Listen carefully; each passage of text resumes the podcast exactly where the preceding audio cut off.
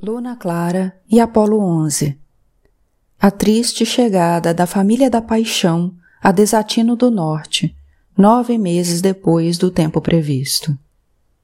Quando seu erudito, Odisseia, Divina e Aventura chegaram a Desatino do Norte, o mundo estava se derramando todo em chuva. Chovia tanto e tão forte que mal dava para saber se era dia ou noite. Encontraram logo na entrada uma imitação de cabana. Tão engraçadinha, Aventura comentou, sem nem imaginar que aquela era a cabana que Doravante tinha construído nove meses antes. Tomara que esteja vazia, seu erudito disse. Tomara. Infelizmente, estava. Resolveram se acomodar por ali mesmo aquela noite. Foi um momento até bonito, só um momento. A chegada, a chuva, uma cidade nova, uma expectativa antiga. Finalmente o casal ia se reencontrar, não ia? Estão vendo como no final tudo dá certo?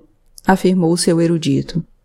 Parece até aquela história do. de. do. das.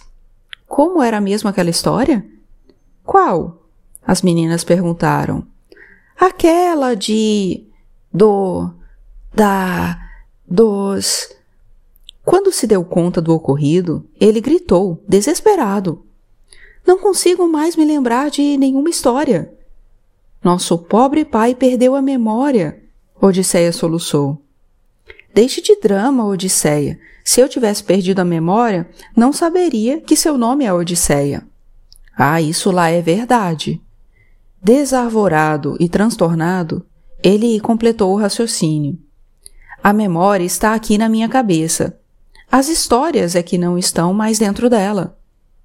Que desgraça! Praticamente uma vida inteira perdida. Odisseia chorava. Ao todo, perdemos mais de 45 mil histórias, dois namorados, um marido e um papagaio no caminho. Divina fez as contas. O marido eu vou encontrar. A aventura nem ajudou as irmãs a desentulharem a bagagem e já saiu louca pela cidade, apesar da chuva, atrás de Doravante. Vai pegar uma pneumonia dupla e tenho dito e pronto, seu erudito praguejou. Então mandou Odisseia Divina tentarem encontrar o xarope para a tosse, enquanto continuavam a arrumar as tralhas na cabana, pois ele ia sair e voltava logo. Vai pegar uma pneumonia dupla, Divina e Odisseia argumentaram. Mas ele falou que não havia intempérie de tempo ou filha chata que o impedissem de procurar seu papagaio e suas histórias, e tenho dito e pronto e saiu. As duas ficaram lá tentando organizar a bagunça. Precisavam achar logo tal xarope para tosse, pois, somando a pneumonia dupla de aventura com a de seu erudito, teriam uma pneumonia quádrupla mais tarde. Que desgraça, que desgraça, que desgraça, que desgraça.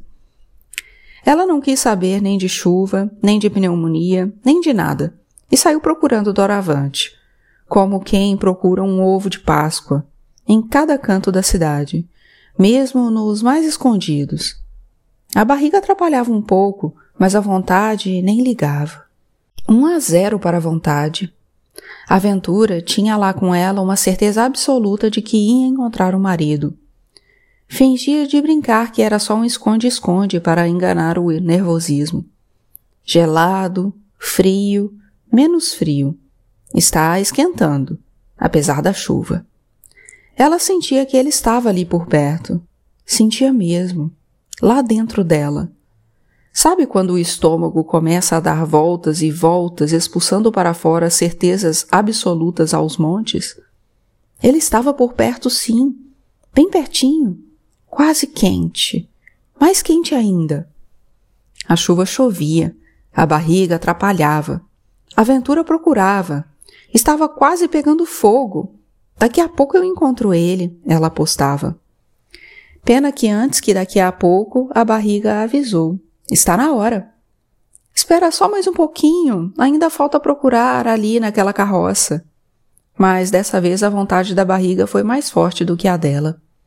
Quando a aventura já estava chegando na esquina, quente, muito quente, quentíssimo, pegou fogo. Teve que sentar na calçada para o bebê nascer. Na falta de médico ou parteira, o homem da carroça, que estava logo ali no quarteirão da frente, veio ser auxiliar de nascimento. Luna Clara nasceu chorando apenas cinco minutos depois que a chuva parou de chover. Olha só que desencontro! Às oito e vinte e cinco, exatamente.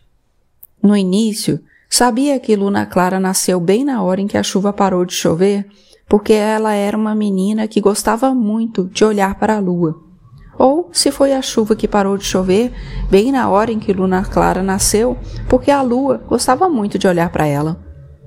O certo é que a chuva que chovia sem parar, escondendo a noite, de repente parou. A lua apareceu, Luna Clara nasceu e uma olhou para a outra.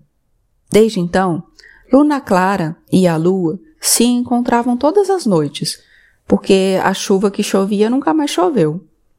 Seu avô dizia que foi a chuva que nunca mais choveu só para não atrapalhar as duas. Mas a verdade crua e fria era que a chuva parou de chover só porque Doravante desistiu de esperar a aventura em Desatino do Norte logo naquela noite, por coincidência. Enquanto Luna Clara nascia bem ali pertinho, ele ia embora, triste, pela estrada, carregando a chuva com ele. Aventura mal acreditou quando o homem da carroça contou a verdade crua e fria para ela. Foi logo depois que os dois gritaram: Menina!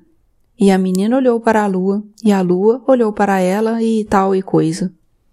Aventura pegou o bebê no colo, agradeceu a ajuda e entregou o seu cartão de linho e letras douradas com sua reverência de tataraneto de baronesa. Leuconíquio Lucrécio de Luxor, inventor e importante. Porventura o senhor viu por aí um homem bonito, sincero, inteligente, interessante, corajoso, talentoso, apaixonado e sortudo? Ela perguntou então. Sortudo não. Leuconíquio respondeu. Mas vi um muito azarado que passou meses por aqui esperando a mulher. Foi embora agora mesmo com seu cavalo. Nessa hora, Luna Clara chorou. Era natural. Todo bebê chora quando nasce, independente de qualquer coisa. Dizem que é para abrir os pulmões ou para dizer cheguei. Só quando a aventura começou a chorar junto com a filha, aí sim o inventor se inquietou. Para onde é que Doravante foi? O Leuconíquio entendeu na hora. Foi procurar a senhora pelo mundo. Droga! Ele tinha estragado tudo e foi sinceramente deprimido. Para consolar a aventura, contou para ela cada soluço de saudade que ouviu de Doravante naqueles meses todos, sempre embaixo da chuva. Que chuva! Agora chove em cima dele sempre, a senhora não sabia? Sabia não. A aventura chorou mais ainda. Para testar cada tipo de consolo que existe, incluindo carinho, doce e conselho, Leuconíquio falou docemente para ela frases como: Vocês ainda vão ser muito felizes. Ou, quando dois olhos procuram, outros dois com tanta vontade assim, sempre se encontram, é claro. Ou ainda, a senhora quer fazer o favor de parar de chorar que eu já estou ficando nervoso? Até que resolveu reconhecer. A culpa é toda minha e confessou para a aventura que inventou um jeito de Doravante acreditar que ela já teria passado por Desatino do Norte e ido embora para a próxima cidade. Mas estava arrependido. Vou buscar Doravante e só volto aqui com ele, prometo. O senhor nunca vai conseguir. Equinócio galopa muito rápido. Leuconíquio insistiu que havia de inventar um jeito. Era inventor, ora, e ainda fez a gentileza de colocar a recém-mãe e a recém-nascida na carroça e deixar as duas em casa. Perdoe a curiosidade, mas é com essa velharia que o senhor pretende alcançar doravante? Se eu transformar em trabalho mecânico rotatório a energia cinética de um fluido em movimento, invento a turbina, ele explicou. E se eu equipar essa carroça com duas turbinas, minha filha, estamos feitos. Numa velocidade de duas horas de cavalo por uma de carroça, logo alcanço seu marido e trago ele de volta. Aventura não entendia de turbinas, nem de medidas, nem de fórmulas. Acreditou naquela conta só porque quis acreditar. Quando eles chegaram na frente da imitação de cabana, ela implorou. Então está combinado. Estou aqui esperando o senhor e Doravante. Olhou para a luna clara e completou. Estou não. Estamos. E desceu da carroça com seu bebê no colo. O sincero arrependimento. Leuconíquio estava realmente com intenção de consertar a besteira que fez. Só precisava inventar a turbina primeiro. Olhou o relógio. Nove e meia da noite. Fazia mais de uma hora que Equinócio havia saído aos galopes com Duravante em cima dele. O caso exigia velocidade de pensamento. E agora? Como é que se inventa uma turbina? Ele não sabia. Mas seu parceiro devia saber. Alguém que sabe onde está o tesouro de arcaico, o antigo, sabe construir uma simples turbina, certamente. Estava na hora de usar outra vez o prisioneiro. Só esperava que dessa vez o papagaio fosse rápido, porque todas as vezes que ia contar onde estava o tal tesouro, Pilhério demorava demais. Dava até agonia. O tesouro, claro, Assim que eu declamar a Bíblia, eu conto, ele dizia. No Gênesis, Leuconíquio bocejava. No Novo Testamento, geralmente já estava roncando. E quando ele acordava, muitos sonhos depois, Pilhério sempre ironizava. Pena que quando eu contei onde está o tesouro, o senhor estivesse num sono tão profundo. Leuconíquio foi lá no esconderijo de seu parceiro e desamordaçou o tagarela. Agora o Senhor vai me explicar o que fez com o bilhete de aventura para Doravante e com a pena azul da minha asa. O bilhete entreguei ao destinatário e a pena eu explico depois. Agora preciso que você invente uma turbina. É urgente. O senhor prefere a gás, a vapor ou hidráulica? Aqui me levar mais rápido aonde eu quero ir. Então me providencie ferramentas, fiação, uma flor de abril, fusíveis, fluidos, ferros, fogos e uma alface. Leuconíquio só tinha a alface. Depois de comer a alface, pois estava morto de fome, Pilhério concluiu: Sem o material necessário, só posso construir uma hélice.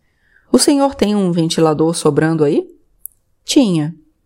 Amarra aqui, Aperta lá, trabalho concluído e hélice pronta. O papagaio desejou. Boa viagem. Boa viagem nada. Você vai comigo. O senhor vai me desculpar, mas eu tenho um compromisso. Nada como um facão no pescoço para calar um papagaio na hora. Boas cordas e um nó bem apertado. Foi assim que a carroça de Leuconíquio ganhou uma hélice de ventilador e ele e o papagaio saíram pelo mundo com a nobre missão de resgatar Doravante e devolvê-lo à aventura. Pilhério foi bastante contrariado, além de amarrado. Mas achava que, se o bilhete estava entregue, o casal deveria estar muito feliz aquela hora. Se soubesse do ocorrido, teria ido, além de contrariado e amarrado, mais triste ainda.